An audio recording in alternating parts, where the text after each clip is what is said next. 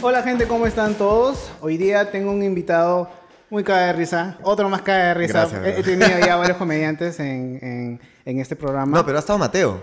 Hasta Mateo. Entonces, ah, ya, Ah. ah, perdón. perdón. Y también ha estado Guille, ha estado Toby, ha estado varios comediantes. Ah, Toby, ya- Toby, sí. Y hace tiempo que quería invitarte a ti. No, gracias. no, El gracias. gran Carlos Palmas. Aplauso, por favor. aplauso. Gracias. ¿Cómo estás, men? ¿Cómo estás? ¿Qué Bien, contento, contento, brother. Contento y, y contento de poder estar acá porque de verdad que se nos pasaban las semanas y decíamos, ya, Sí. quiero ir. Me acuerdo que me dijiste, este sábado, ya queda. Digo, ¿qué fue? Un, un almuerzo.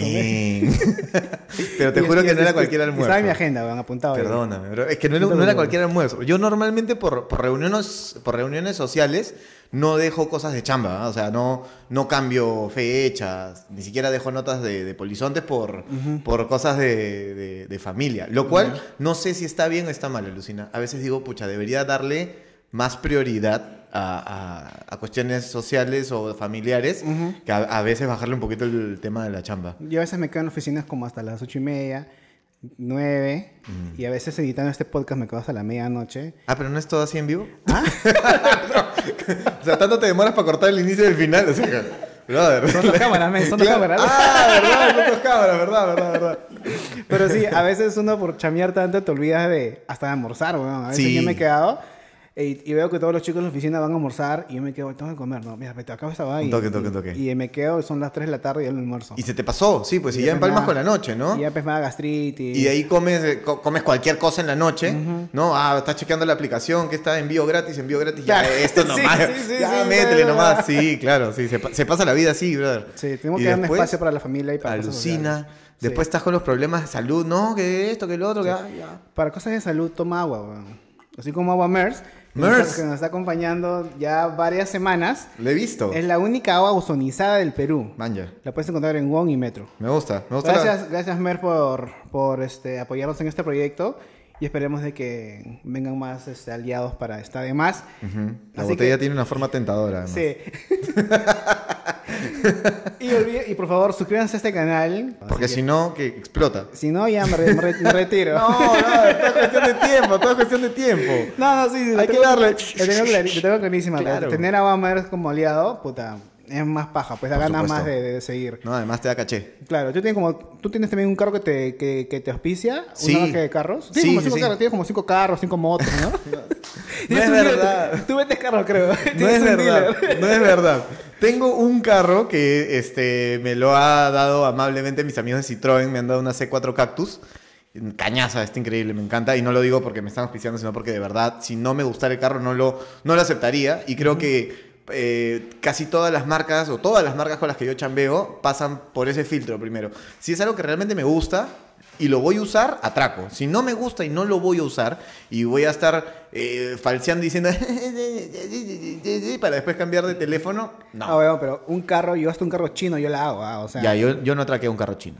¿Te han dicho ya? Ah, Sí, sí, sí, sí, sí. Me dijeron, oh, ¿quieres este carro?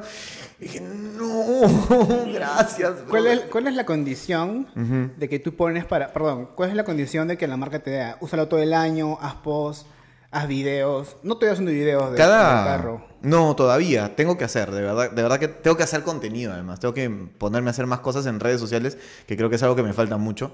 Pero, este, ¿qué me piden ellos? Nada, que lo use, que lo mueva de alguna manera en mis redes sociales, pero de manera orgánica, como siempre dicen la palabra orgánico.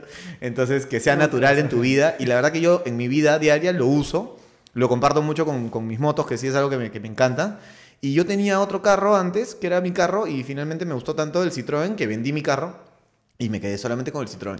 Maña, mi Citroën es europeo. Citroën es francés. Fran- Ya, pero dicen que los repuestos, toda esa hueá, Tú eres full caña, o sea, tú te gusta como mierda eh, los carros. Sí.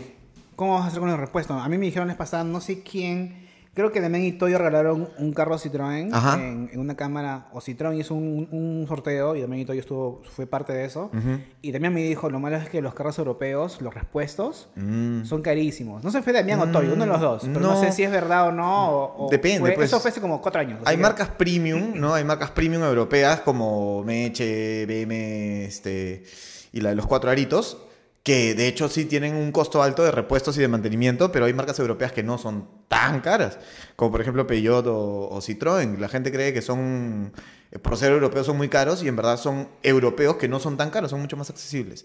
Entonces, este, en cuestión de repuestos, nada, es cuestión de tener también un buen dealer que, que traiga repuestos y en este caso tienen a Dearco que es un dealer gigante, ¿no? Ya. Entonces, este, gracias a Dios, bueno, yo no he tenido ningún problema con el carro, pero más adelante si me quedara con el carro y lo tuviera, sé que hay el respaldo de la, de la marca grande. ¿no? ¿Cómo así nació tu pasión por los carros o por los motores en general? Pucha. Aparte de carros, motos, ¿qué otra cosa más te gustaría Sí, tener o tienes? Carros, motos, lo que tengo, bicicleta, me encanta. Este, me encantaría en algún momento y de verdad, o sea, es como una meta y quiero y quiero tener un avión. De verdad. ¿Pero has, has hecho clases? ¿Has, has averiguado tener tu licencia? Estoy averiguando y pronto me voy a, voy a comenzar a, a estudiar para ser ¿Cuánto piloto. está una avioneta? Así para uso hueveo.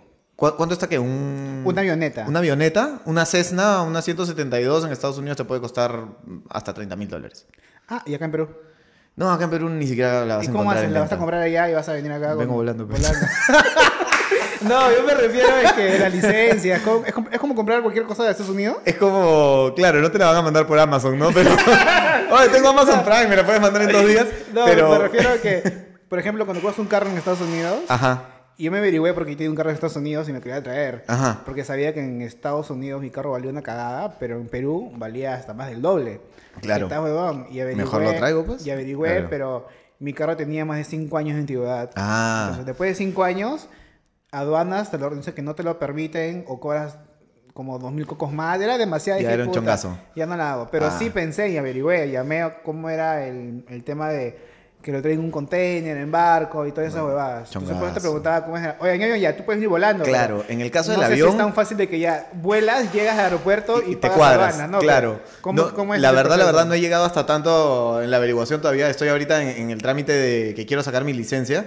Tengo que ir a Estados Unidos y, y hacerlo allá porque ahorras mucho tiempo y dinero también haciéndolo allá. Mi amigo está sacando su licencia porque mi amigo es mecánico de aviones. Man, ya, qué paja. Eh, trabaja en, en una aerolínea Ajá, acá en Lima y él hace sus horas de vuelo en Argentina, porque es mucho más barato. claro. Ya ves, pero no sé si en Estados Unidos Es que en Estados Unidos es, más barato y, lo- y hay carrera de, de piloto comercial que lo puedes terminar en entre 8 meses y un año. Y ganas un huevo de plata, weón. Este... Un piloto gana como 20 lucas.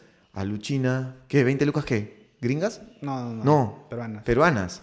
Ah, man, ya. Pero igual es un huevo. Claro, igual es un montón de plata, ¿no? Este, no, no es mi intención ser piloto comercial, pero, pero sí quiero poder volar un día, ¿no? O sea, ¿por qué no? Pucha, me parece pajaza, porque además para ser piloto privado no necesitas hacer las 240 horas que necesitas para ser piloto comercial. Yo comerciante, puta, por más que me guste manejar y eso, y me, me gustaría también volar avioneta o, o tener la experiencia, Ajá. puta, piloto comercial, tener más de 200 personas en tu responsabilidad, puta, no, no. Yo puedo tener como máximo acá en San Borja a, Tres. a, a mi flaca y mi gato.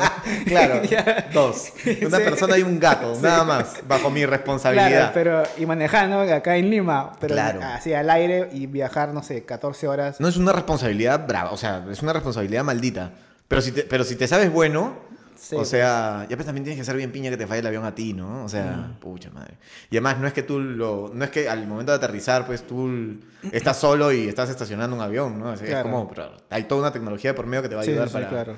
para hacerlo. Pero, pero no contestaste. ¿Cómo nació tu pasión por...? Ah, no te quería contestar, me desvié la pregunta.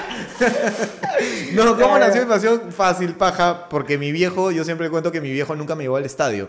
De verdad, mi viejo hasta ahora nunca me llevó a un estadio de fútbol. Yo nunca, no, sí he ido una vez a un estadio, pero una vez, en, mi- en mis 32 años, he ido una vez a ver fútbol a un estadio. El resto de veces ha sido para ver... ¿Porque te da el pincho o porque no has podido? Porque no, no, no, no me pasa de vueltas. Es como, ¿a ti te gusta el fútbol?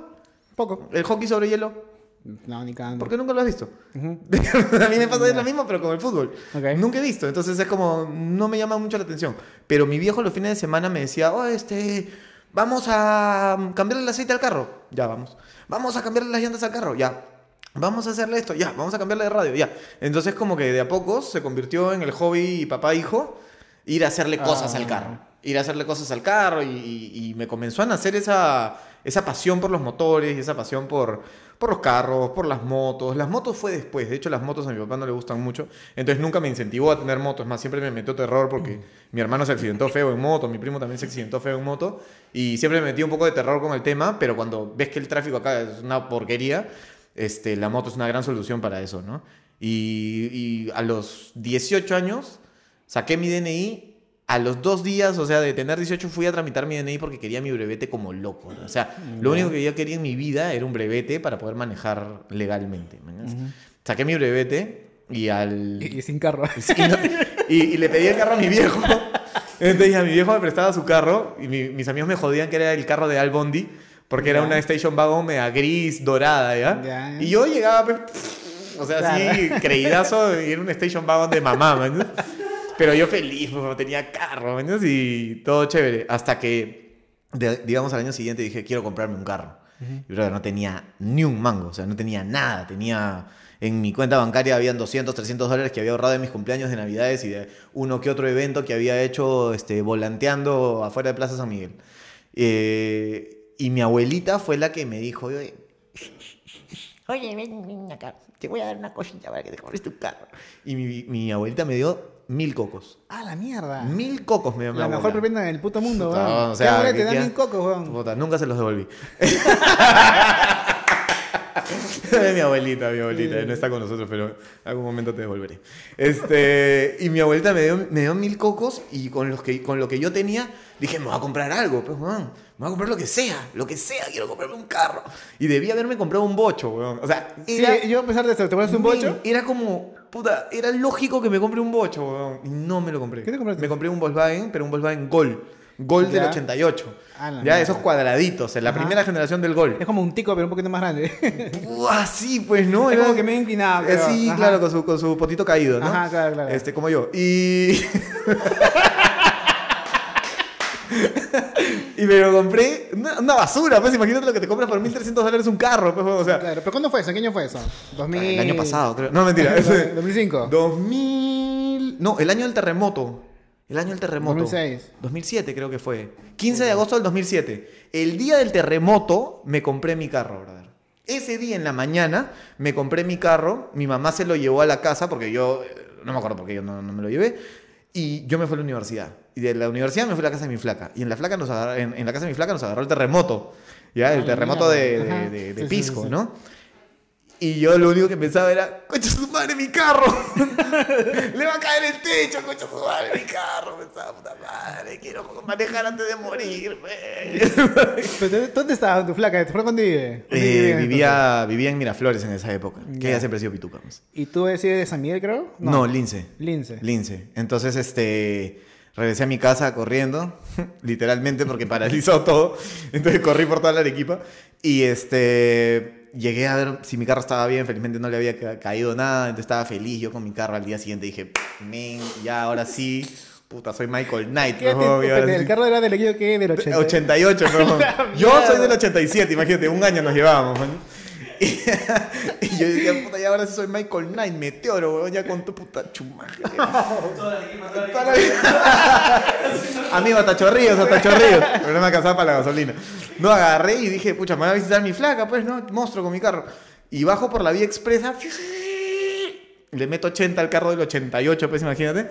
Y lo primero que me pasa con ese carro es que el capot. ¡pah! Se levanta. El capot se levantó, weón, a la altura de Aramburú, a la altura de la radio. ¡Pah! Así yo. ¡ah! Manejando sin ver ni concha. Y yo, puta, puta, puta. Y saqué la cabeza así por la ventana. mierda, mierda, mierda. Y yo manejando así. ¡ah! Y me cuadré en la vía expresa.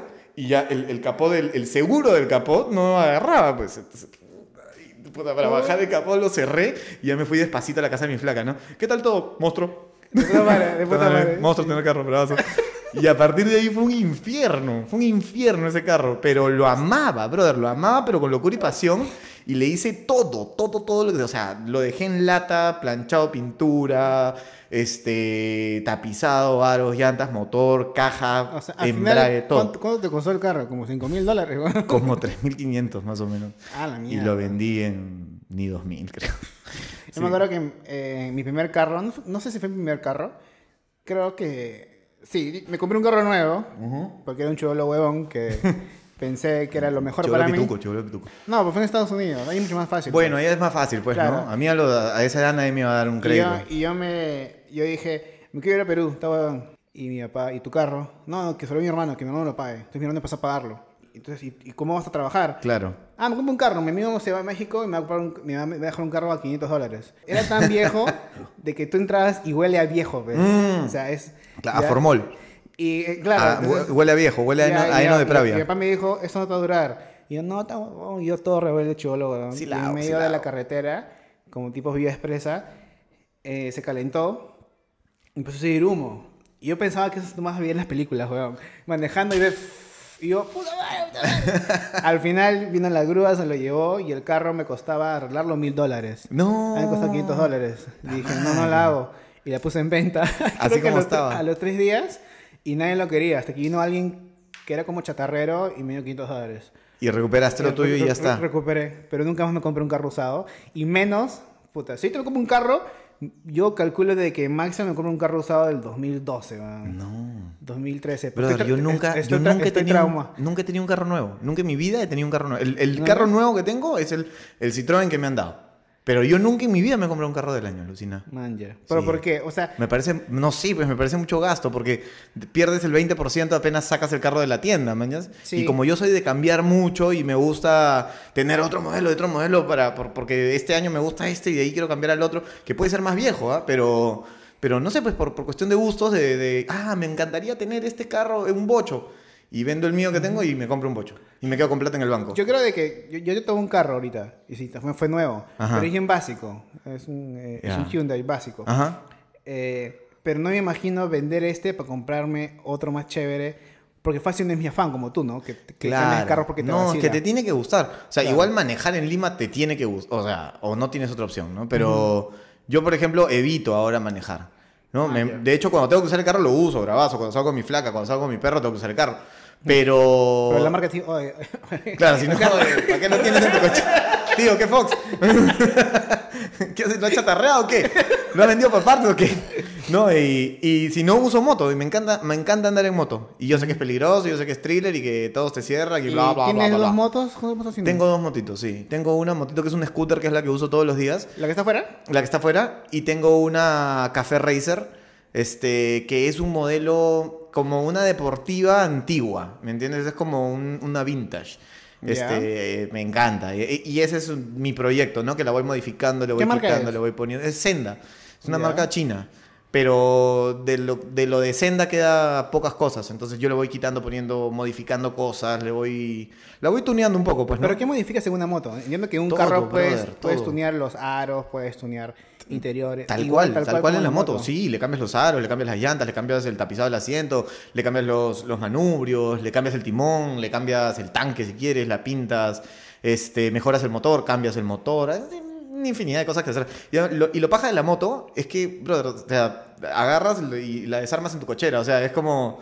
te, te- te sientes este re machote, ¿no? O sea, con tu palo so, so, so, ahí metiéndole a la tuerca, ¿no? Porque no es como el carro que da falta meterle la mano al carro, ¿no? Es como, pucha, Sí. ay, no sé si, y si la cago. En cambio, la moto, no, no pasa nada. es- Sí, pero más peligrosa, weón. No sé. Yo siento andar que- en la moto es peligroso, sí. o sea, yo me refiero de que si yo le meto mano a una moto, se suena un tornillo, la llanta se sale y me saco la mierda. No, en no cambio...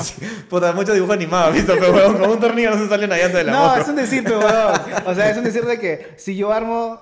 O sea, me refiero de que si en un carro yo abro el capote, puta, quito, no sé... ¿Ves? No sabes nada, porque no se dice el capote, se dice la capota. Capote, ya, bueno. O o sea, pero me refiero O dice que... capote por el eh, lenguaje inclusivo. Ajá, claro, Eh, claro. claro, Capotex. eh, así. capotex. Sí. Pero me refiero de que si yo abro lo que sea y empiezo a, a ajustar, ajustar, siento Ajá. de que si yo prendo el carro, a una cuadra se puede parar. Y no pasa nada. Y me quedo parado. Ya. En una moto, puta, tengo miedo de que no hice algo y...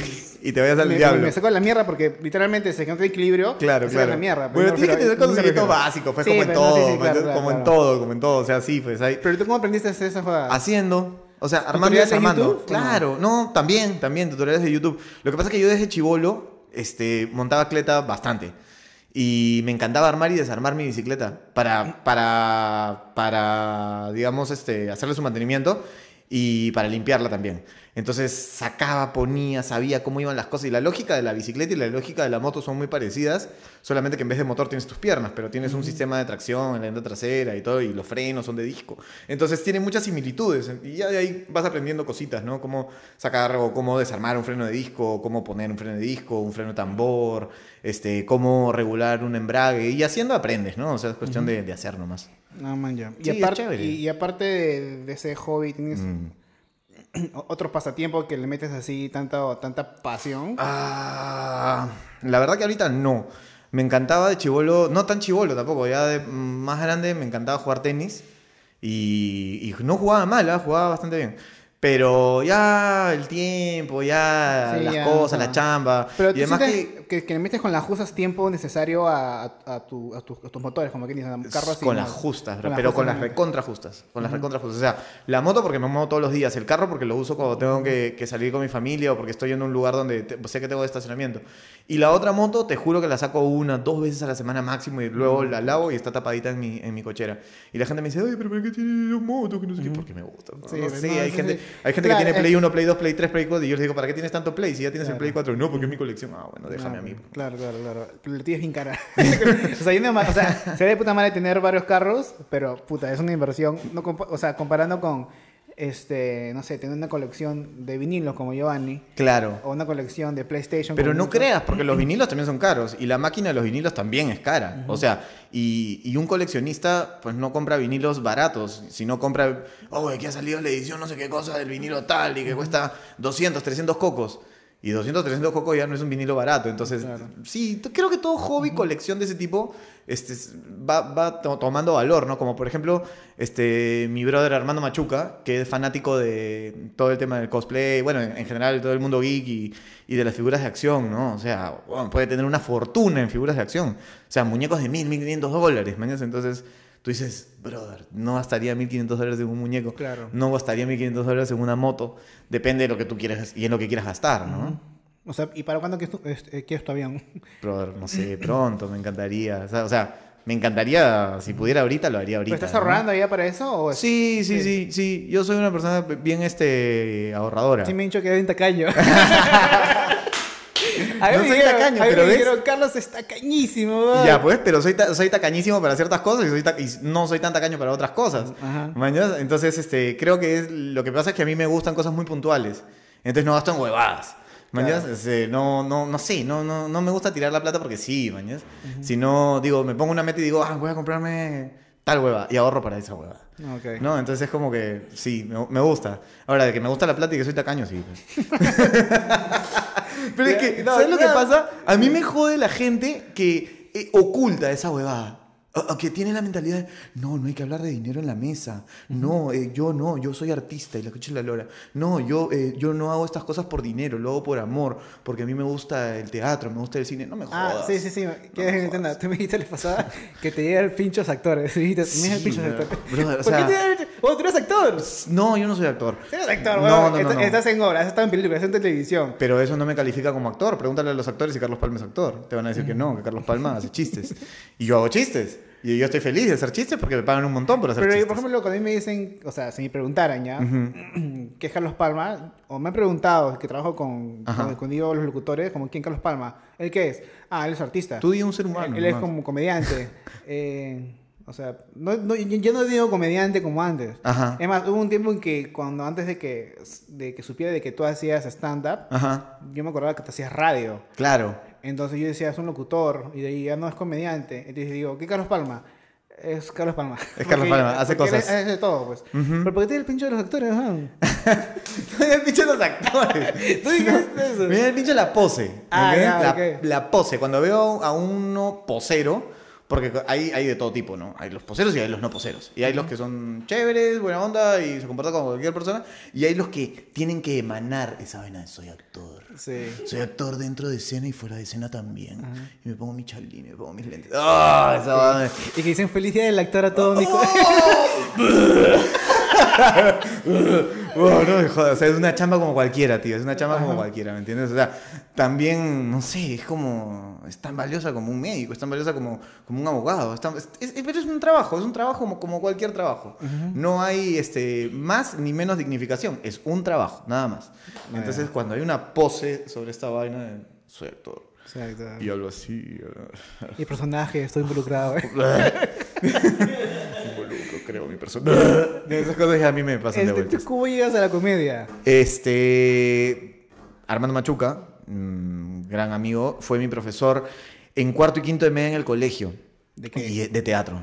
¿Qué pensabas que iba a ser De matemática? arte. No sé cómo. Es que hay un taller de teatro y tú te Claro. metiste. No, no, no. O sea, Armando dictaba había- en el colegio.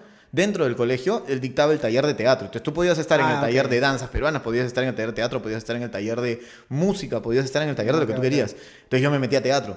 Y Armando es el que nos eh, da a conocer el... Y digo nos porque en esa promoción hemos estado Junior Silva, Guille Castañeda, yo, este, la misma promo, el mismo cole. Entonces es como fue una coincidencia bien, bien bacán. Eh, Armando nos enseñó lo que era el clown, un poco de impro, pararnos en un escenario. Este, yo creo que... Yo siempre digo, cuando me dicen, ¿cuál es tu formación actoral? Ah, a mí, a mí me enseñó, lo que yo sé me lo enseñó Armando. muy Este, bien. yo no he llevado ningún taller de actuación, por eso que yo te digo que yo no soy actor. Por ahí un, un- un actor... ¿Nunca has llevado de atención? O sea, No, después, de, de actuación, no, nunca, después de nunca. estar con tantos años de experiencia en, en, en tablas o lo que sea, ¿nunca has No. llevado un taller de teatro? No, no, no me llama la atención. No, ya. Sí, sí. O sea, me- me- me- me parece genial la chamba de, de muchos actores. Pero así como me parece genial la chamba de muchos otros profesionales, pero no necesariamente lo vas a hacer. ¿Me entiendes? O sea, eh, no sé, me parece genial el trabajo de los médicos cirujanos, de los neurocirujanos. Claro, claro, claro. Maravilloso, pero no por eso yo estudiaría para ser neurocirujano. ¿no? El, el trabajo de los actores me parece genial, pero, pero nunca me ha llamado la atención meterme en un taller de actuación. Tal vez porque, no sé, a mí no me gusta tan tanto eh, salir de, de mí para entrar a un personaje, ¿me entiendes? Por eso me gusta mucho ser conductor. Me encanta ser Claro. conductor. Me encanta ser conductor de radio, televisión. Este, en algún momento tendré un podcast que me muero por hacerlo también. Este, videos en, en- en- en- en YouTube, en lo que sea. Me gusta conducir porque siento que uso mis habilidades de comediante y, y uso mi propia personalidad y mi forma de ser para comunicar, para transmitir, para hacer reír, para vacilar, para... y yo me divierto. ¿Me entiendes? Entonces eso me, me, me vacila un montón. No, claro, así como polizontes. Para mí eres un polizonte puta nato, como se dice, porque la primera de las generaciones que salió, que era, creo que era este, Galdós. Galdós y Adolfo. Adolfo. Sí, Que también tienen esa, esa onda, más que todo Galdós para mí. sí. Y después lo que salieron no veía de que, que daban, pero, pero tú sí caes con, el, con, con esa primera generación que salieron. Gracias, papi. O sea, Favor pero- que me haces. No, sí, sí, en, en serio. Este, y dije, Polizontes, Carlos, dije, puta, sí. O sea, ¿quién chucha más puede ser Polizontes en esta generación que ahora hay? Qué lindo tu comentario. Que de Nadax. me, me, me emociono. o sea, no, en serio, es, es mi paja. Este, te he visto pocas veces porque no tengo eh, no tengo Movistar en mi jato. Pero descárgate Movistar Play, pues. Pero, pues, no, pues no puedo porque con, con una cuenta Te doy de mi cuenta, pues, ya, para que me veas, ya. por favor, mírame, por Por favor, favor, mírame. mírame, ¿verdad? No me vistas, papi. Papi, vamos a cerrar el próximo año. Se me va el contrato.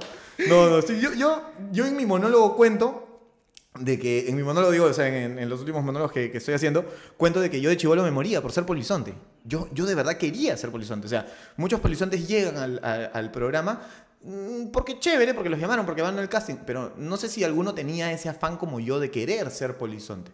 Así como unos quieren ser actores o, o- o quieren ha- hacer, quieren ser cantantes, yo quería ser polizonte.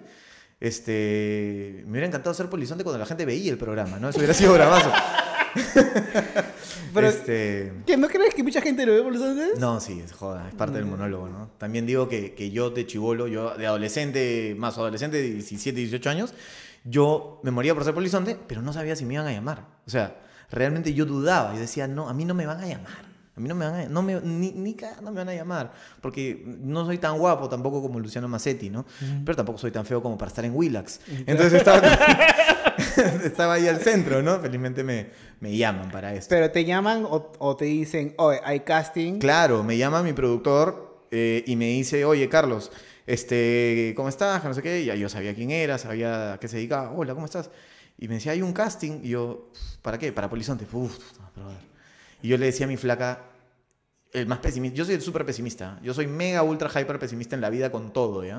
Yo soy de los huevones que estoy en el semáforo en verde y digo, puta, seguro que cuando yo llego está en rojo. ¿Verdad, weón? Pero te pasa o no te pasa, weón. A mí me pasa esa huevada. Es horrible. Puta. Puta, seguro cuando yo llego está en rojo. todo. Y llegas y justo pasa un carro y ¡pum! rojo. Sí, coño. Ya, ya, eso me pasa a mí. Entonces yo soy mega pesimista. Y, y le digo a mi flaca, "Sa- ¿sabes qué? Le dije, voy a ir al casting y lo voy a hacer lo mejor posible. Y yo estoy seguro que no me van a llamar. Pero este, de que me llamen para el, para el casting de Polizontes, para mí ya es honor. puta, increíble. O sea, poder agarrar el micrófono de Polizontes y ir a una nota, porque el casting era en vivo, el casting era hacer una nota. Entonces, para mí ya simplemente ponerme el terno, agarrar el micro y hacer una nota, puta, voy a sentir de que, qué paja. Por lo menos ya estoy en el casting. ¿Mañas? Y competí contra gente muy, muy power, muy, muy power. Y... ¿Se puede decir el nombre? No, prefiero no, porque no ganaron. pues. Pero, pero patas tuyos, Algún pata mío, algún pata mío. Sí, pata. creo pata. que sí me dijiste un nombre, pero no voy a decir por qué. Ya, no digas, Ya, pues. ya, ya. Ya, que- Sí, no. ya, entonces. Y este, entonces fui al casting y el casting era en una óptica. Ah, en una mierda. óptica, weón. era, era el aniversario, estaban lanzando una nueva colección de una óptica. Y fue como mandarme pues weón, al, al hoyo. Pues no es como que te mandan a un casting, pero de lo más difícil, porque Claro, pues. es más fácil hacer una nota de polizón ¿Quién va ahí, huevón? en un cóctel, monstruo, en una fiesta de algún trago, en una discoteca o en, en algún, no sé, en algún evento más social. Y este era, brother, era una óptica de Jockey Plaza. Dije, a la concha, dije, lo voy a hacer y lo voy a hacer de concha la lora. Y me metí, pa, pa, pa, pa, comencé a, meter micro a la gente, bla, bla, bla. Vacilón, trataba de, a cada entrevista yo trato de, de sacarle el gag, trato de sacarle un giro. Y si no puedo, digo ya, pero no cuento de esa entrevista. Digo, ok, esta entrevista no, no está tan buena. Y entonces yo tengo que tener como que un número de entrevistas que sé que están puncheras, pam, pam, pam, una tras otra. Por eso es que tal vez hago más de la cuenta que debería ser, pero pues para quedarnos con la carnecita, ¿no? Y me acuerdo que estoy dándole la vuelta y estaba extasiado. Pues, yo estaba ahí, pa, pa, pa, bailando una marinera y tratando de impresionar a mi productor, jugando con el camarógrafo, haciendo, haciendo todo lo que la vieja escuela, como tú dices, me había enseñado a través de la pantalla, ¿no? Entonces, lo, puta, yo decía, ¿cómo lo, ¿cómo lo hacía Carlos? ¿Cómo lo hacía Adolfo? ¿Cómo lo hacían Renzo? ¿Cómo lo hacía Giampiero? Y pa, pa, pa, pa, pa, trataba de hacer esto. Y de pronto volteo y escucho una copa, ¡plaf! Y dije, lo voy a agarrar a este huevón, a esta chica que se le ha caído en la copa, lo voy a agarrar. Volteo y se me había caído a mí, huevón. ¡Puta madre! ya la. Pero cuando boté la copa dije, ¿cuál va a ser la reacción de la gente? Porque era una óptica, era chiquitito. Ajá. Y la gente volteó, me aplaudió y yo me hice huevón, hice no sé qué cosa graciosa hice y fue un mate de la risa. Este, y cuando editaron la, la nota, este, la jefa de jefas del canal me dijo, cuando ya me llamaron, me dijo, te hemos escogido, me dijo, porque si tú puedes hacer eso en una nota de una óptica, si tú has sacado adelante una nota de una óptica de, esa, de ese nivel, de esa calidad de nota, no nos imaginamos lo que vas a hacer en un cóctel.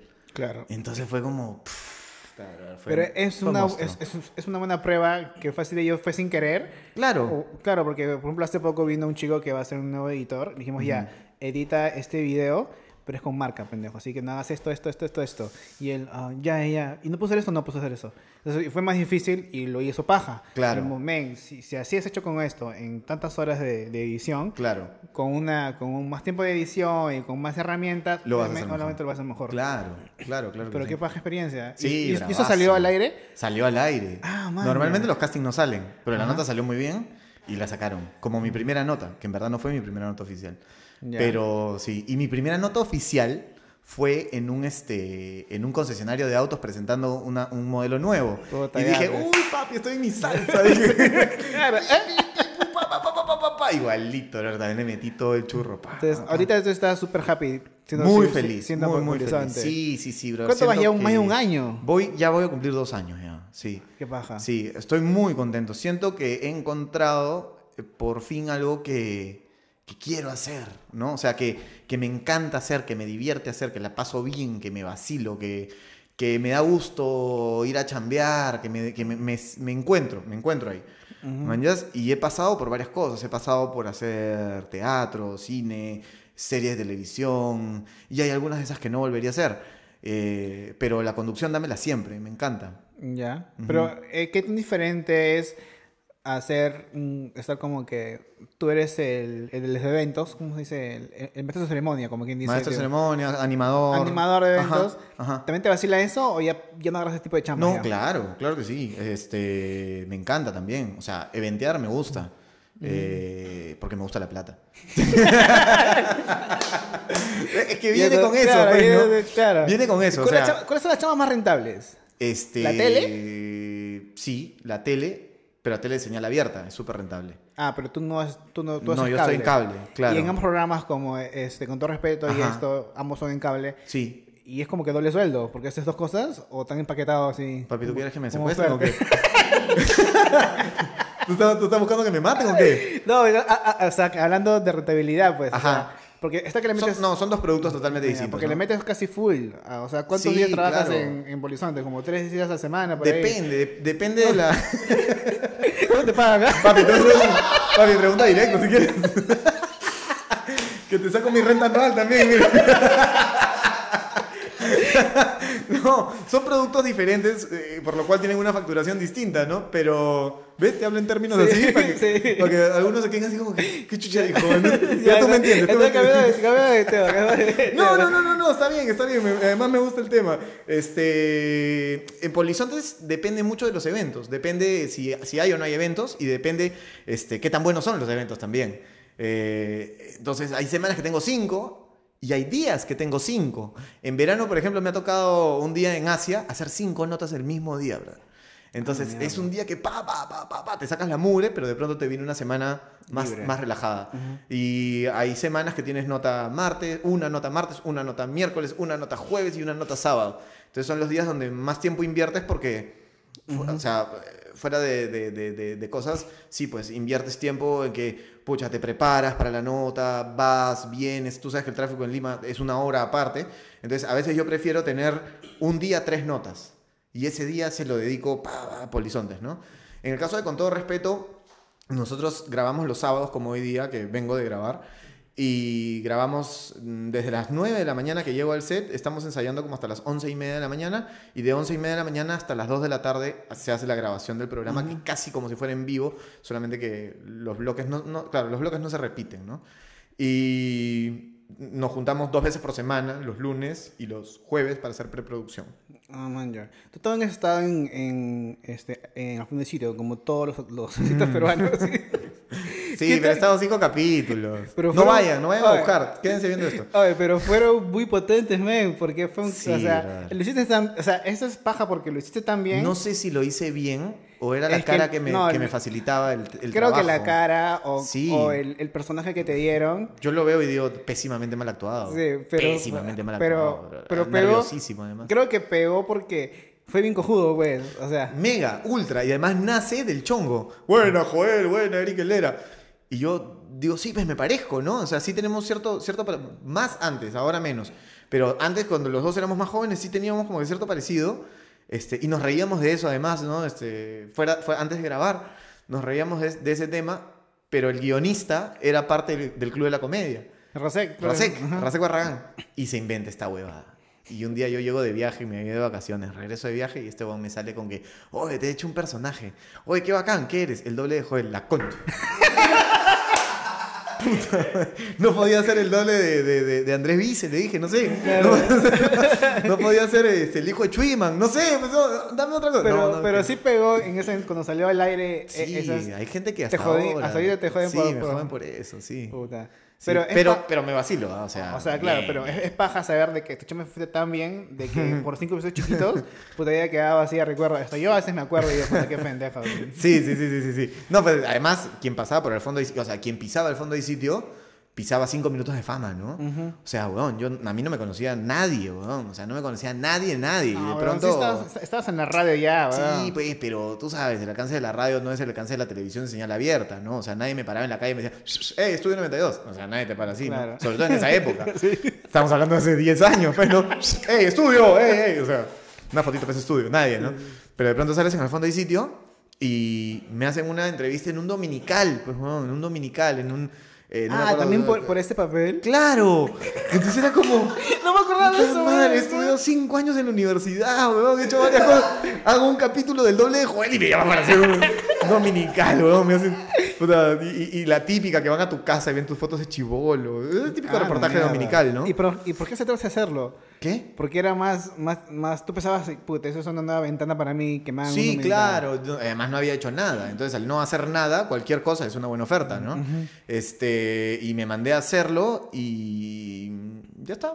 O sea, no, no te voy a decir que me encantó la, la oportunidad ni que me pareció bravazo, ¿no? Pero fue, fue un salto. Fue Pero pendejo. fue monstruo, o sea, Sí, pero, pero fue chévere estar, ¿no? Ajá. No es una de esas chambas que me enorgullezco, ¿no? No- Tengo Claro. muchos otros proyectos que, que me No, enorgullecen, me claro, o sea, corazón, hay, ¿no? hay tantas cosas de que que son, este, que se ven que tú has metido mucho más punche que ir a una serie y cinco episodios. y Claro. O sea, me mueve mucho más el corazón hoy en día, por ejemplo, eh, cuando la gente, la que me dice, ah, la polizonte, puta, es como... O sea, O sea, eh, estás afanadísimo con Claro. ¿me entiendes? O habla respeto. no es con todo respeto. Habla pues respeto. O, o las señoras que me dicen, ay, tú eres el chico del respeto, ¿no? El del programa con la chica del pelo.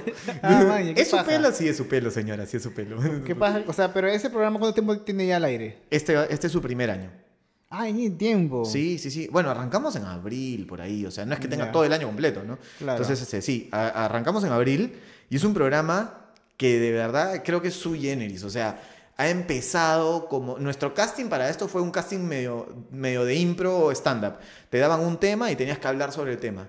Y yo dije, papi, pues, a, mi, a mi salsa me llamaron, ¿no? Entonces, perfecto, pa, pa, pa, pa, pa, pa, pa, hice el casting, hasta que entró la productora y dijo, "Shh, ya corten por favor, porque se están, han hablado 15 minutos, está muy bien. Ya, perfecto quedó, ¿no?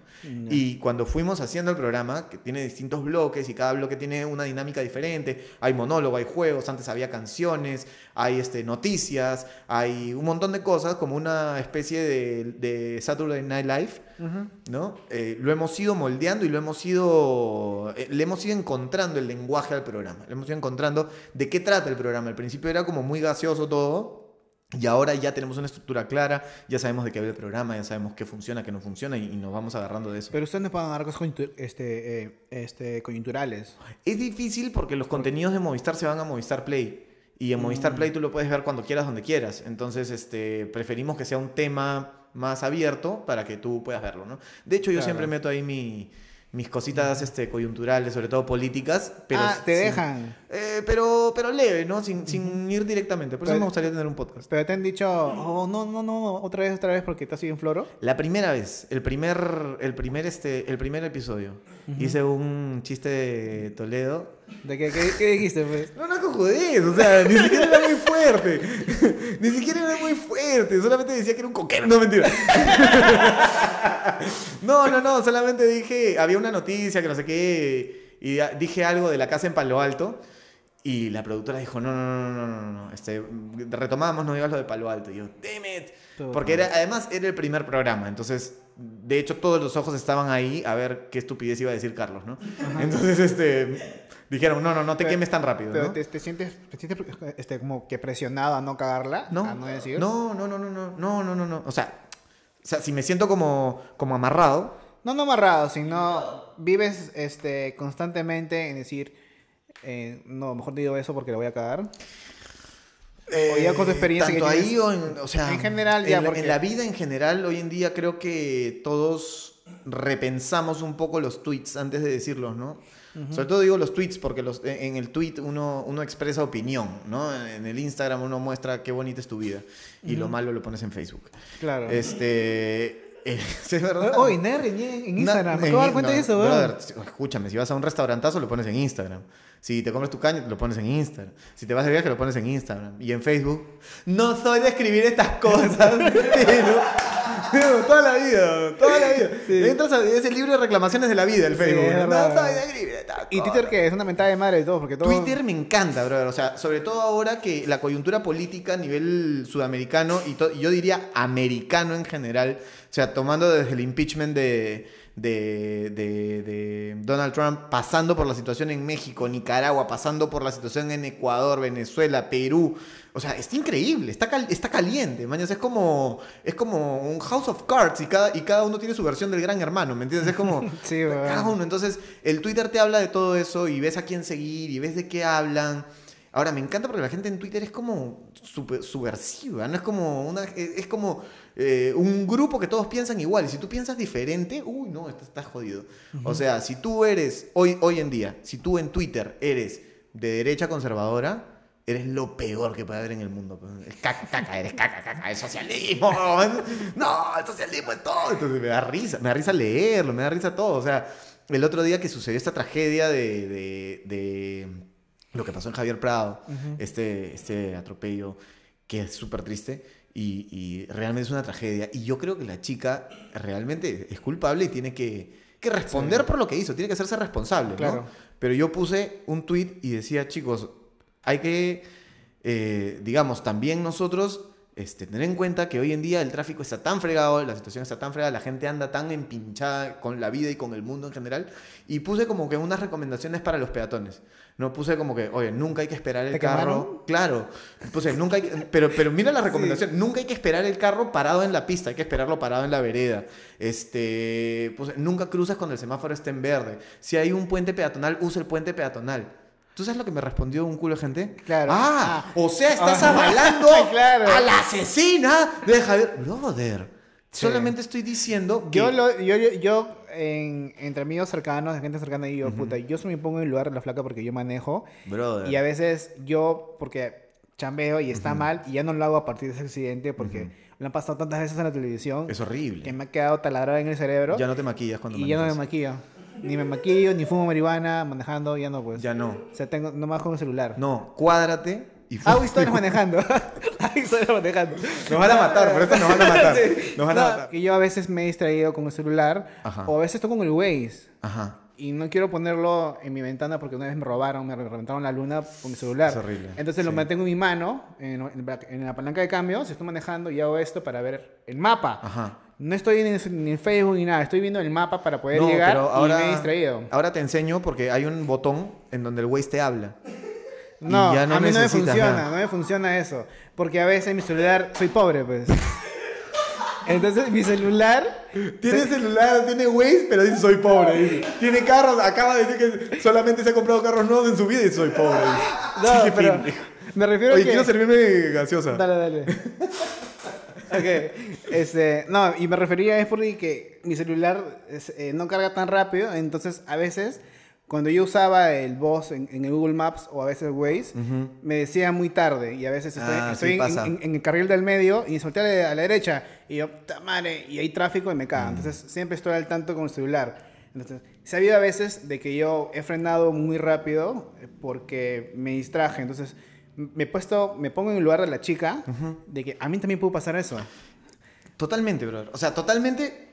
Es, es un tema súper delicado, ¿ya? Pero, pero uno tiene que ponerse de ambos lados, ¿me entiendes? Y yo siento que la gente en Twitter a veces se parcializa totalmente. Y es. Esto, la vida y la política y la sociedad y la, la- la comunidad que somos, no es la U y la alianza, ¿me entiendes? No es que o eres de la U o eres de la alianza. O eres este, fujimorista o eres este, de izquierda caviar. No, no es así. O sea, hay matices en la vida. Y uno tiene que ponerse de ambos lados en un caso así. Es una tragedia terrible que los patas este, hayan salido y se hayan encontrado con la muerte tan repentinamente. Pero la flaca no se despertó y dijo, voy a matar gente. ¿Qué habrá estado haciendo? Porque O sea- el floro de que, que dice, yo no le creo, personalmente, yo no le creo. Yo creo que ya está haciendo otra cosa en un celular, otra cosa. y se- Posiblemente. Y se, y se distrajo. Posiblemente. Este- No deja de ser una negligencia, no deja de Obviamente, ser no un deja- acto de- eh, delictivo, no deja de ser una tragedia, pero eso no la convierte en, en una, este, asesina. en una asesina a sangre fría. ¿me Claro. ¿Entiendes? Totalmente. Tiene que pagar por lo que hizo, tiene que pagar. Tiene que pagar de todas maneras, ¿verdad? Pero uno también tiene que ser consecuente con, con- con las cosas y- Claro. y, y pensar que te puede pasar a ti. Alucina que por eso yo uso moto también. Porque siento que varias, varias cosas. Cuando usas moto, tus cinco sentidos tienen que estar puestos adelante. O sea, no hay que voy, voy chequeando Waze o, o voy viendo un Buen WhatsApp buen o paro en el semáforo y... Bro, nada, nada, Claro, nada. claro, claro. Tú tienes que estar 100% en la moto, 100%. Entonces, lo que te ahorras de tiempo yendo de un lugar a otro es el tiempo que seguramente en el carro estás revisando un correo, estás eh, buscando Waze, estás hablando por teléfono. En la moto no. Estás 100% ahí. Y por otro lado, yo siento que, eh, de hecho, siempre es peligroso en una ciudad con calles tan pequeñas como la nuestra manejar cualquier cosa. Pero una moto puede ser más dañina para ti que para el otro.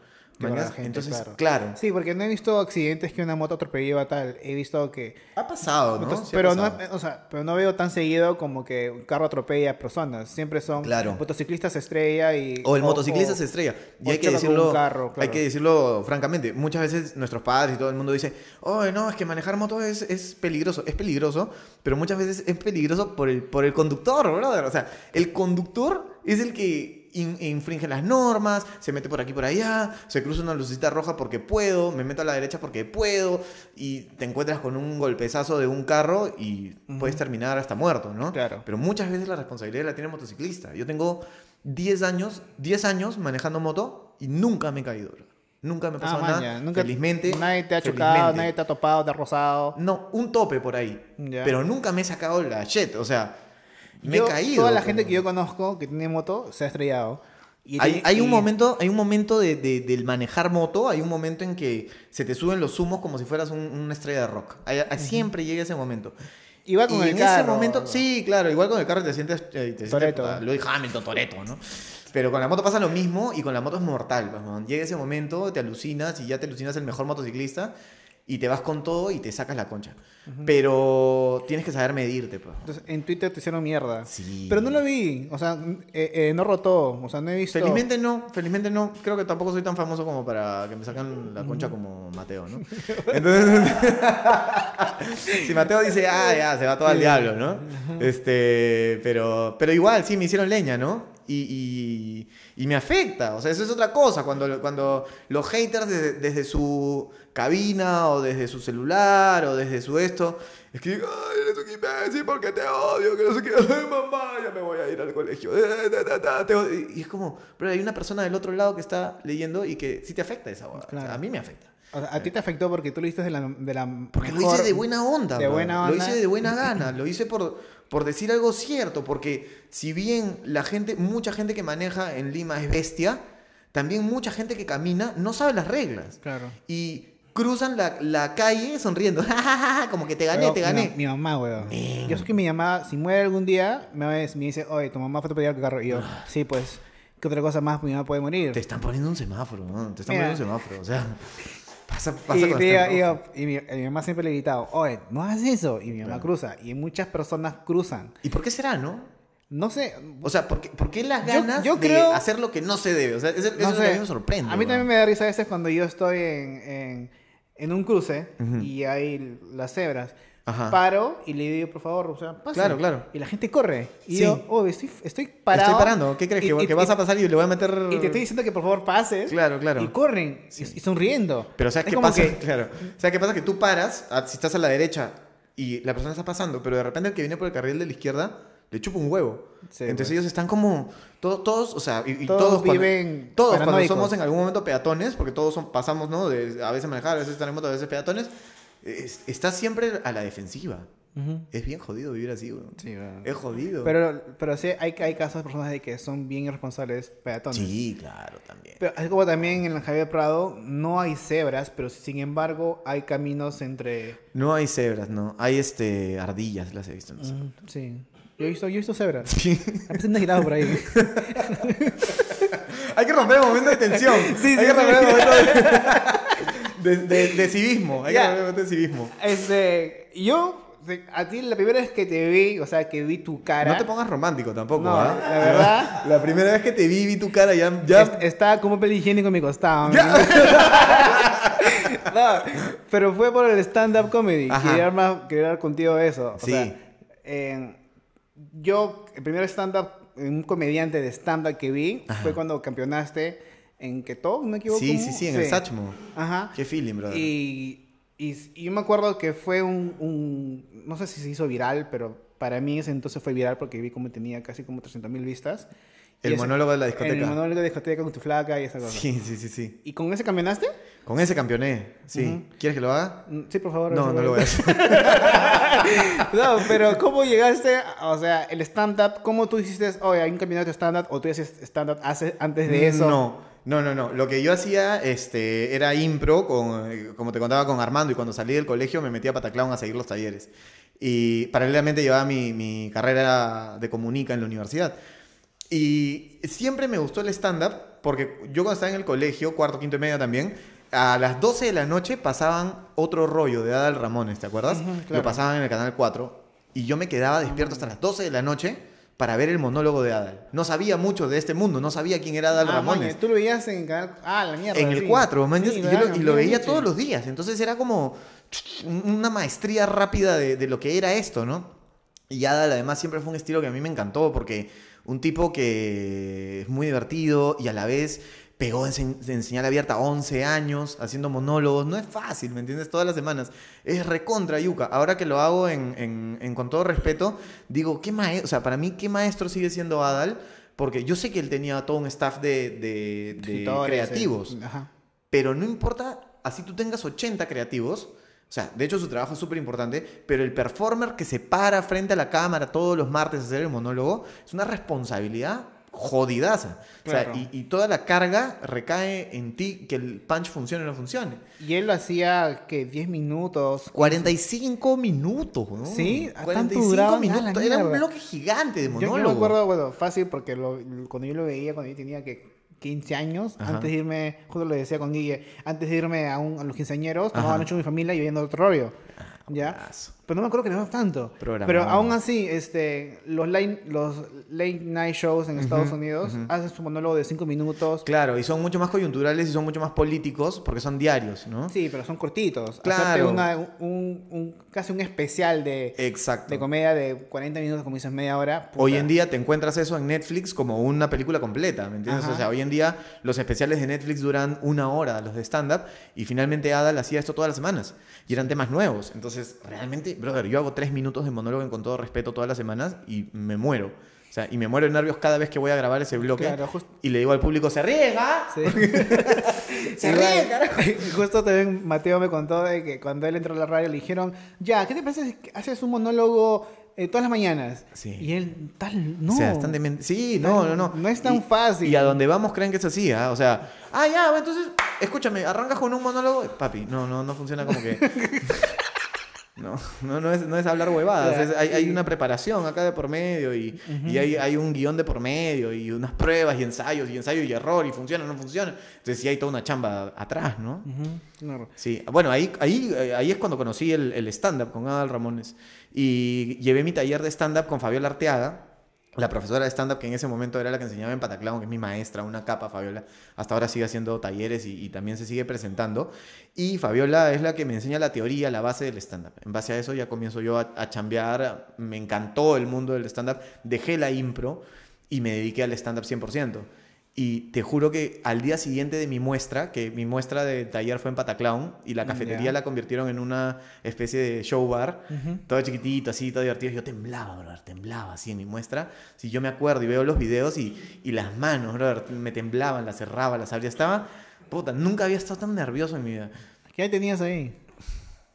Hace 11 años, o sea, pues, vein- 20, 20, 21, por ahí. sí, 20, 21 años. Nerviosazo, ¿no? Y al día siguiente, una amiga, la china, me dice, oye, este, va a ser mi cumple y lo voy a celebrar en mi chifa, porque es china y tiene chifa. Obviamente. Men, Bueno, es china es, y su, es- es su un viejo cliché porque también tengo una amiga que es china y tiene su chifa. tiene su chifa y ella tiene su chifa. Entonces me dice, oye, voy a hacer mi, mi cumple en el chifa y quería saber si puedes hacer monólogo. Y yo le dije, ya, chévere, brother, una presentación. Una presentación es una presentación. Y hice mi monólogo en el chifa. Y de ahí salió otra cosita, y así otra cosita, otra cosita. Y, y comencé yo mismo a producir mis espectáculos, ¿no? A, oye, hay que presentarnos acá, hay que presentarnos allá, hay que presentarnos acá, presentarnos allá. Y comenzó el campeonato de stand-up de Queto y dije, me meto. Estuve el primer año, quedé tercero, el segundo año quedé segundo y el tercer año campeoné. Ah, o sea, el video de que se hizo conocido tuyo, ya, ya tú ya tenías experiencia haciendo... Tenía por lo menos unos dos años haciendo stand-up. ¿Y Sí. mientras que trabajabas tú? Eh, en esa época hacía de todo. Yo he sido... eh, he, he trabajado en Starbucks como barista. He sido barista de Starbucks. He trabajado en una productora como, como productor de eventos, de, de activaciones, de eventos corporativos, de shows, de, de todo. He sido... Café... No, mentira. He sido... Eso no, pues, no No, perdón, perdón. He sido, he trabajado en, la, en LAN, antes de ser la TAM, he trabajado en LAN. Dos Ah, semanas man, me duró el chiste. ¿Y por qué? va- por Un qué? mes de selección, weón. Un mes de selección. Mi mamá era feliz, weón. Mi mamá dijo por fin. Huevón, la selección para, para aerolíneas en general es una vida. Brother, una vida, o sea, olvídate lo que fue un proceso larguísimo. Me, me eligieron para ser practicante de comunicación interna en la oficina central. Yo dije, puta, ya, escúchame, el camino al éxito está atrasado. Dije, Sí. practicante de comunicación interna. Yo decía, "Men, ya, escúchame, voy a ser dueño de todos los aviones. Y, y entré y trabajé dos semanas. ¿Y qué pasó? Me aburrí. Me aburrí, me aburrí terriblemente. O ¿En sea, qué oficina nomás? Eh, eh, Oficina, oficina, oficina sentado así. Y, y tenía mi computadora, mañas, y porque súper linda las oficinas y todo, y toda la gente feliz trabajando, porque hay el que nace para trabajar en oficina y, el- y hay los que no. Entonces estaba sentado y decía, ¿qué hago? Le decía a la persona que está al costado mío. Y me decía, bueno, ahorita. Te juro que era. Era como una miss de inicial que ve qué, qué manualidad te va a hacer, ¿no? Como Sí. que, mira, mira, que hay un papel en blanco y a ver, corta estrellas, ¿no? A ver, cor- corta estrellitas, a ver. Y bueno, me pasaba el día viendo el comercio y viendo eh, la República y leyendo noticias. Y me decían, busca noticias de aviación. Cualquier cosa, huevón. Cualquier cosa. Y yo, puta madre, sentado. Y de ahí me mandaron a hacer unas jugadas feas que no me gustaron para nada. Y, o sea, en, el buen sentido, no me gustaron porque no, no, este, se- sentía que estaba perdiendo mi tiempo. Sentía que no estaba aprendiendo lo que debería estar aprendiendo a esa Claro, edad en ese momento. ajá. Y me quité y renuncié. Y fui. Ah, ya. O sea, todos se quedaron fríos, ¿no? Porque después de una selección de un mes, Sí, claro. este renuncia a las dos semanas. ¿Qué pasó? ¿Cuál fue tu chamba o cuál fue, eh, no sé, si tu bolo, o Mm. cuál, cuál fue la chamba que dijiste, puta, ya acá la voy a hacer, acá la hago, a- a- me voy a dedicar 100% a entretenimiento, a ser comediante o, o a ser showman o lo que eres ahora, que es una cuestión de todo, pues, ¿no? En cuestión, en cuestión del stand-up, fue el día, el día que tú mencionas. El día que campeoné, este, fue un día muy emocionante para mí. O sea, no sé si tú te acuerdas de esto, pero cuando, cuando sale la, la última votación, se hace un conteo de votos porque fue como justo, justo.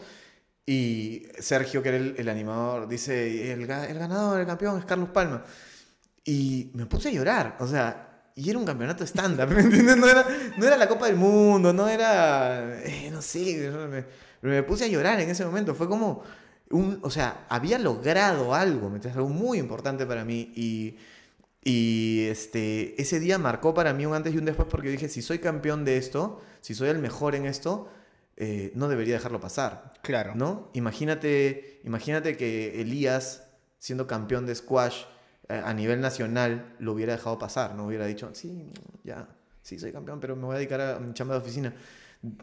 Brother, nunca hubiera sido campeón panamericano, ¿no? Entonces, Claro. en ese momento, para mí, el hecho de haberme coronado, haber ganado el campeonato de stand-up, fue como, esto, esto da para más, esto me, esto me, me sale bien, ¿no? Me, me va bien y, y lo quiero seguir haciendo. Y a partir de ahí... ¿Y ustedes cuándo crearon el Club de la Comedia?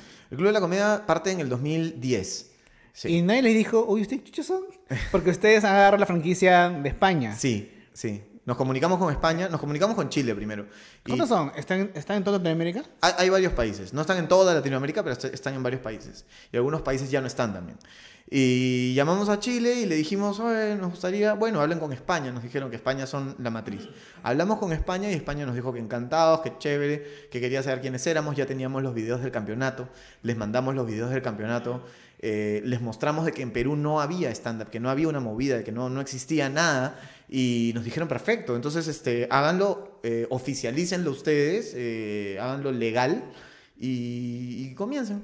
Y, ustedes tienen que darle un, un monto por derechos No, de no, no, no, nombre. no, no, no, no, no, porque el Club de la Comedia está patentado en cada país. En cada país bajo el gobierno de ese país. Entonces no hay una patente global. Entonces los españoles tienen el Club de la Comedia España, acá tenemos el Club de la Comedia Perú, en Chile está el Club de la Comedia Chile, Colombia, México. ¿Y ustedes hasta ahora siguen en constante comunicación con ellos? ¿O fue una vez y nunca Fue más? una vez, dos veces por ahí, o cuando uno va a España, o cuando viene un español para acá y nos comunicamos, oye, está, está viniendo tal comediante, ¿tú crees que puedes darle espacio? Sí, claro. O se va uno para allá, no, oye, este, está yendo tal para allá, ah, bueno, dale, a ver, tráelo, a ver si, si se puede presentar, ¿no? Entonces, como que hay un intercambio cultural, pero no es que haya una relación de negocio, por ejemplo, que debería haber, ¿ah? porque en verdad sí es un desperdicio no tenerlo, ¿no? Claro. Pero ahora la comedia peruana está mucho más arriba que en ese entonces. Mucho más arriba. Ahora ya, que hay- sea- ya, ya, se, ya se llenan teatros con un comediante o con un Sí. grupo de comediantes, con ustedes.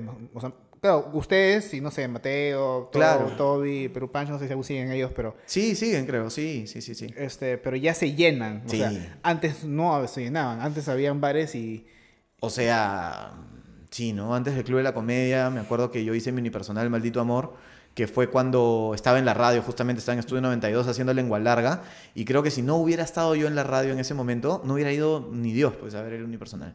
Y felizmente se, se llenó ocho meses de Maldito Amor, y no, no, o sea, no nos explicábamos cómo, era como que rarazo, era como... eh, ¿Por qué? O sea, ¿por qué el lunes se presentaba Cachín, el martes Joana, el miércoles Carlos Palma? ¿Quién chucha es Carlos Palma? El jueves Carlos Galdós y el viernes este Flashback, creo, era así, una cosa así. Y entonces de pronto toda la, toda la semana había stand-up en el Sachmo y miran los nombres con los que yo estaba y los miércoles estaba yo y se llenaba también. Entonces, claro, había un gran empuje de local. De local, de por sí ya se sabía que ahí había comedia. Eh, había un empuje de Estudio 92 y creo que el producto era bueno. Entonces este, la gente se comenzó a pasar la voz que el monólogo era chévere y que vayan a verlo y además era ba- barato, ¿no? O sea, no era, no era un show caro como, como de los grandes que te menciono. Entonces este, esa, esa fue, digamos, la primera experiencia de ver un, un teatro o un café bar lleno una temporada con, con stand-up comedy. Y después de eso, ¿has hecho o has pensado en hacer un especial tipo como lo de Netflix, como con tres cámaras y hacerlo para... He, he hecho, lo he hecho para Movistar Play. Está en Movistar Play mi, mi unipersonal. El año pasado tuve una, una cortísima temporada en la Universidad de Lima, en el nuevo teatro de la Universidad de Lima, que está hermoso. Y dije, bueno, aprovecho para grabarlo bien. Y lo grabé súper bien, lo grabé a cinco cámaras, salió bravazo. O sea, calidad especial de Netflix. Y hablé con, con la gente de Movistar, que al final es mi familia, y les dije, oye, me encantaría ponerlo en Movistar Play. Cerrado, brother, me dijeron. Y se convirtió en el primer especial de stand-up comedy en Movistar Play. Entonces, pucha, fue brava, es bravazo. Está Me das tu clave, pues, para poder No, verlo. papi, dale nomás. Tu bebecito. Carlos Palma, eh, password tu bebecito. ¿De radio cómo te llamaron? Porque ya eras campeón de stand-up comedy. No, no, no, no. eh, no eh, ¿En Estudio 92 dices? ¿O En antes? general, no sé qué. Antes de estudio estuviste en otra radio. Claro, brother. Yo estaba en radio desde los 16, 17 años, alucina. Estaba en Ah, una radio que se llamaba Bacansat. Bacansat. Así se llamaba. ¿Ya? No sé si sigue existiendo. No, de verdad. sabía que existía. o sea, Bacansat. Categóricamente. No, no era categóricamente, pero no me acuerdo cómo era. Pero este, ahí nos llaman a un, amigo, un gran amigo mío, el Chato Serna y a mí, porque estábamos en la impro en esa época en Pataclown y lo llaman al Chato. Eh, y le dicen, oye, este, queremos que hagas un programa de radio. Pero el Chato era muy bueno improvisando. Y el Chato dice, ya, yo voy, pero con, con mi causa, Carlos Palma. ¿Quién? Carlos Palma. Ya, no importa, Carlos Palma, ya, tráelo.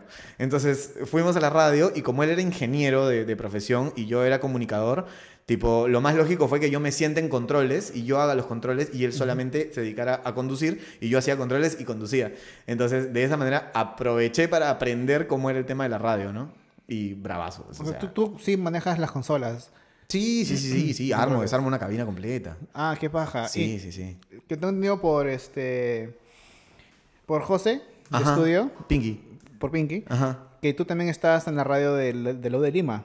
Me dijo Claro. de que él te buscó a ti porque no sé qué pasaba con la radio que dijeron, el que sabía era Carlos, se Sí, llama Carlos, y sí. él te llamó, creo. Es que no sé por qué, pero yo siempre he sido muy fanático de la radio. Siempre me ha gustado hacer radio y los, y, y los medios alrededor. O sea, el podcast, por ejemplo. Me parece puta bravazo. brava- Y, y el podcast existe, tú sabes, Juan. El podcast Sí, existe sí, hace sí. un millón de años. Que recién está puesto de moda es otra huevada. Claro. Pero yo escucho podcast hace pff, un huevo de tiempo. En una página que se llamaba podomatic.com. Ah, O sea, brother, escúchame, no, ¿qué Spotify? No existía Spotify. Claro. Estábamos hablando de hace millones de años.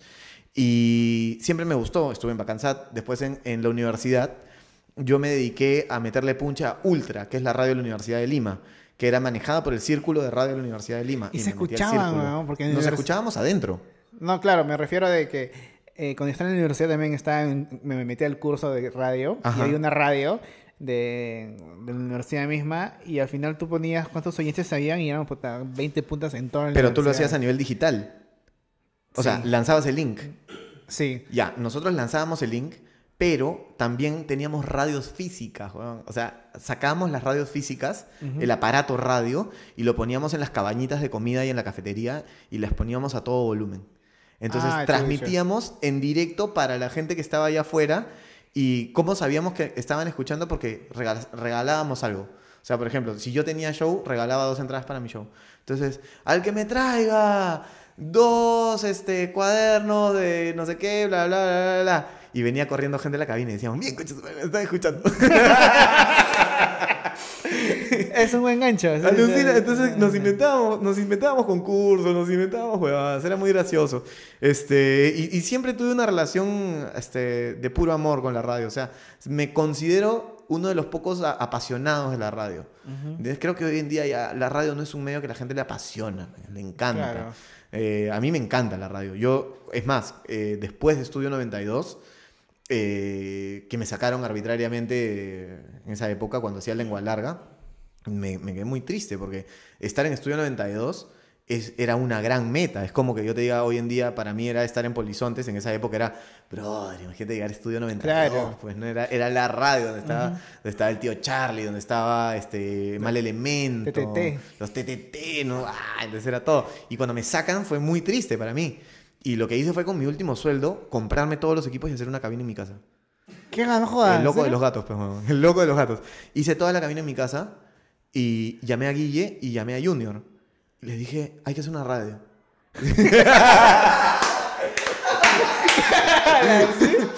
Pastrulo. Pastrulo, pastrulo. Hay que hacer una radio.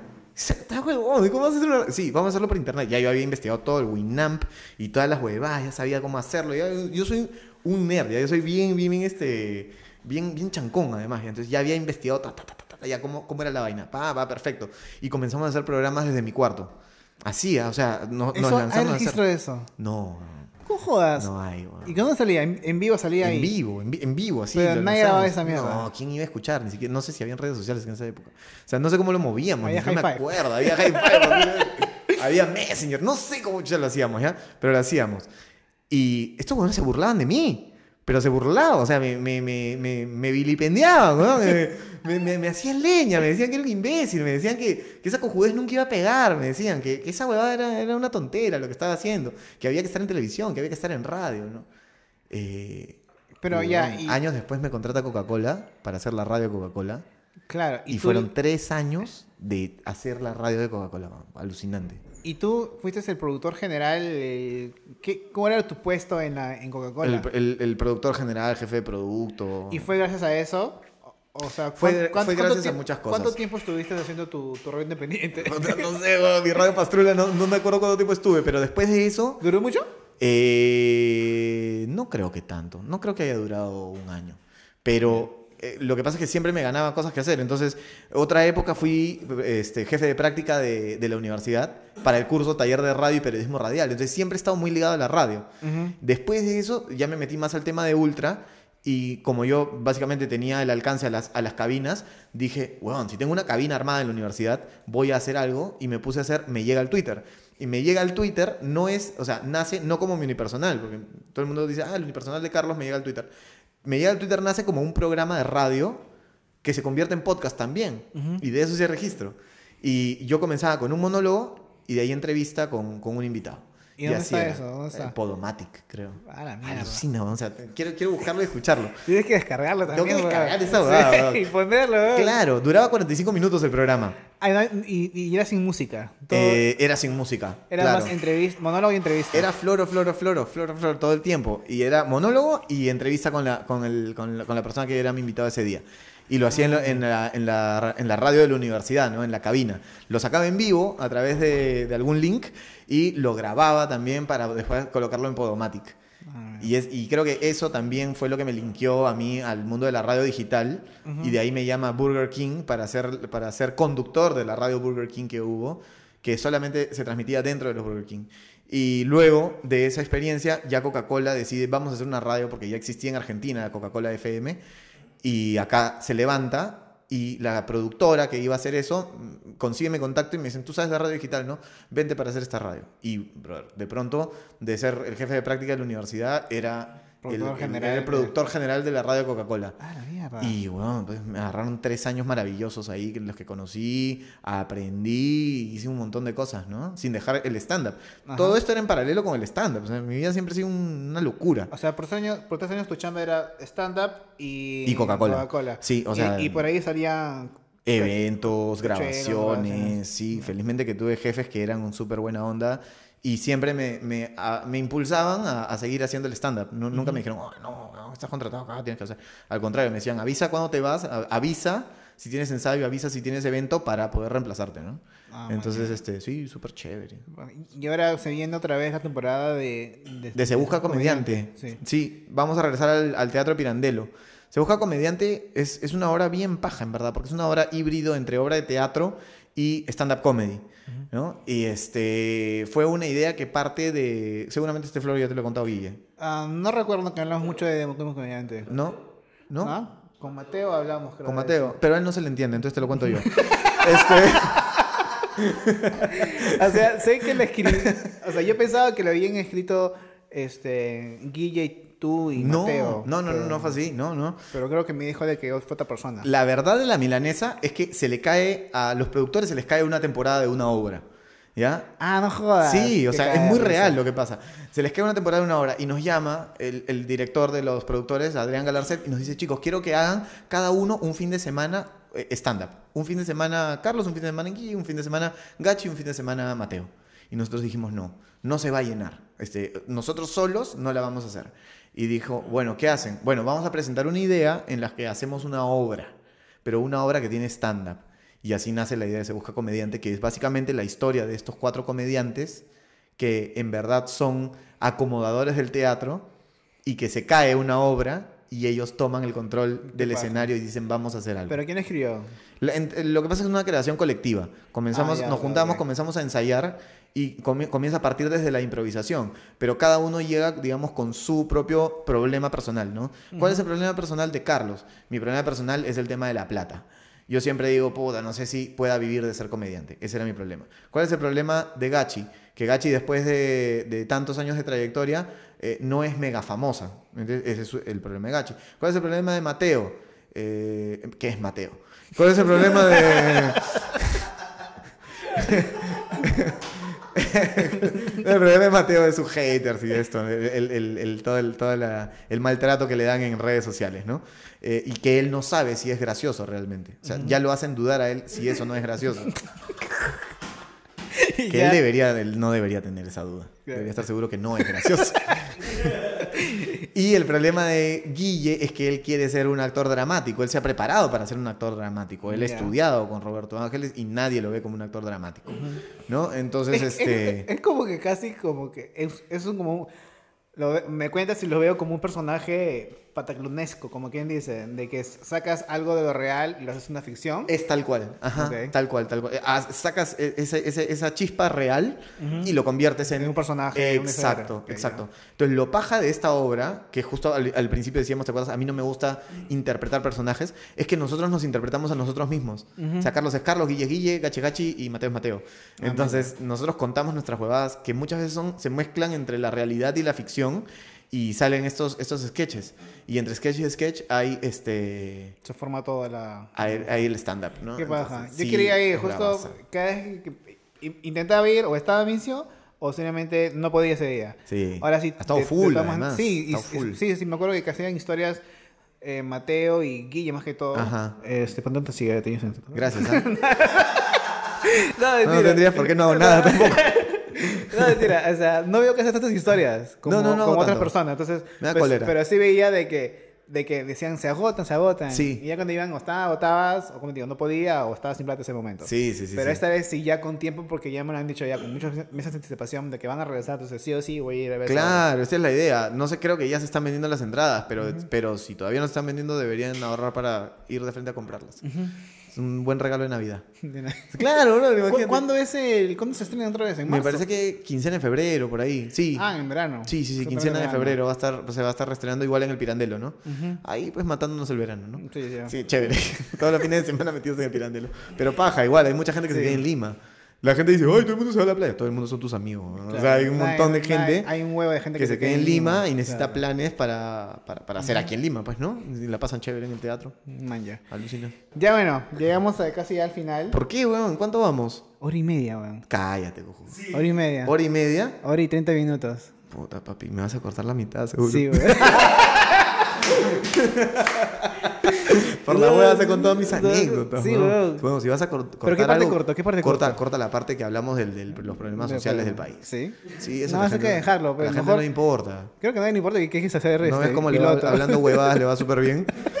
¿Eh? Sí, ¿Verdad, sí, weón? Imagínate hacer un podcast que ponga hablando cosas serias. Nadie lo vería, pero weón. Hablando cosas importantes. Nadie lo vería. Hablando cosas que valen la pena.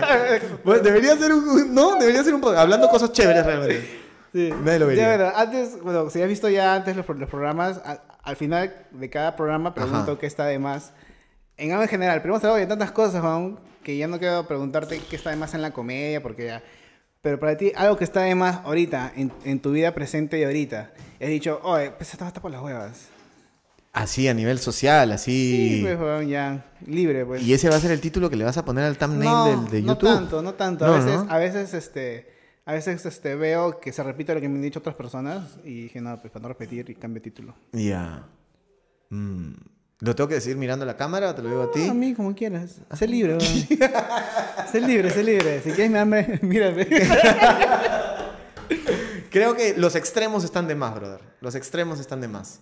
Ser muy eh, pro algo y anti otra huevada. Ser muy este, antifujimorista y muy pro izquierda. Ser muy ate- ateo y ser, o ser muy religioso. Los extremos, en general están de más. La vida está llena de, de matices bien bonitos por los que hay que estar buscando siempre cuál es la respuesta ideal de las huevadas. No, los extremistas están de más. Los extremistas Con están de Carlos más. Pano. Con Carlos Pano. Hablando cosas serias, con Carlos Pano. ¿Vas a hacer un podcast? ¿Vas a hacer un podcast en serio? Eh, sí, de todas maneras. De todas maneras, bro. ¿Y cómo se llama? hacer un podcast. No, no O, de qué vas a hablar? De lo que sea. Eh, no, porque eso sería hablando huevadas. Ah, La verdad es que sí quiero tocar temas tipo coyunturales, importantes, pero con, siempre con el filtro del humor. ¿Pero tú solo o vas a, va- va- vas a estar invitado? No, la, eh, la idea es hacerlo con Daniel San Román, el gordo, de Mundo Gordo. Este, queremos hacerlo juntos y, y nada. ¿Solamente también con video o no? Con video, claro. Sonámbulos hago ahí. Vas a la- Papi, ya te he dicho que ustedes cobran como Paramount Pictures, ya. Tío, ¿verdad? weón? Escúchame, Joaquín Phoenix los llamó para hacer el Joker muy caro, dijo, weón.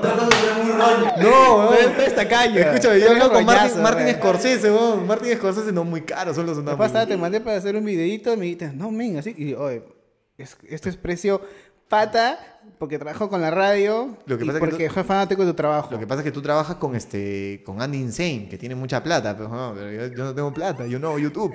Men, tú eres comediante, tienes una empresa. Estás en la tele, tienes un programa de tú tele. quieres que me maten, tú quieres que, tú quieres que me secuestren y me violen, eso es lo que tú quieres.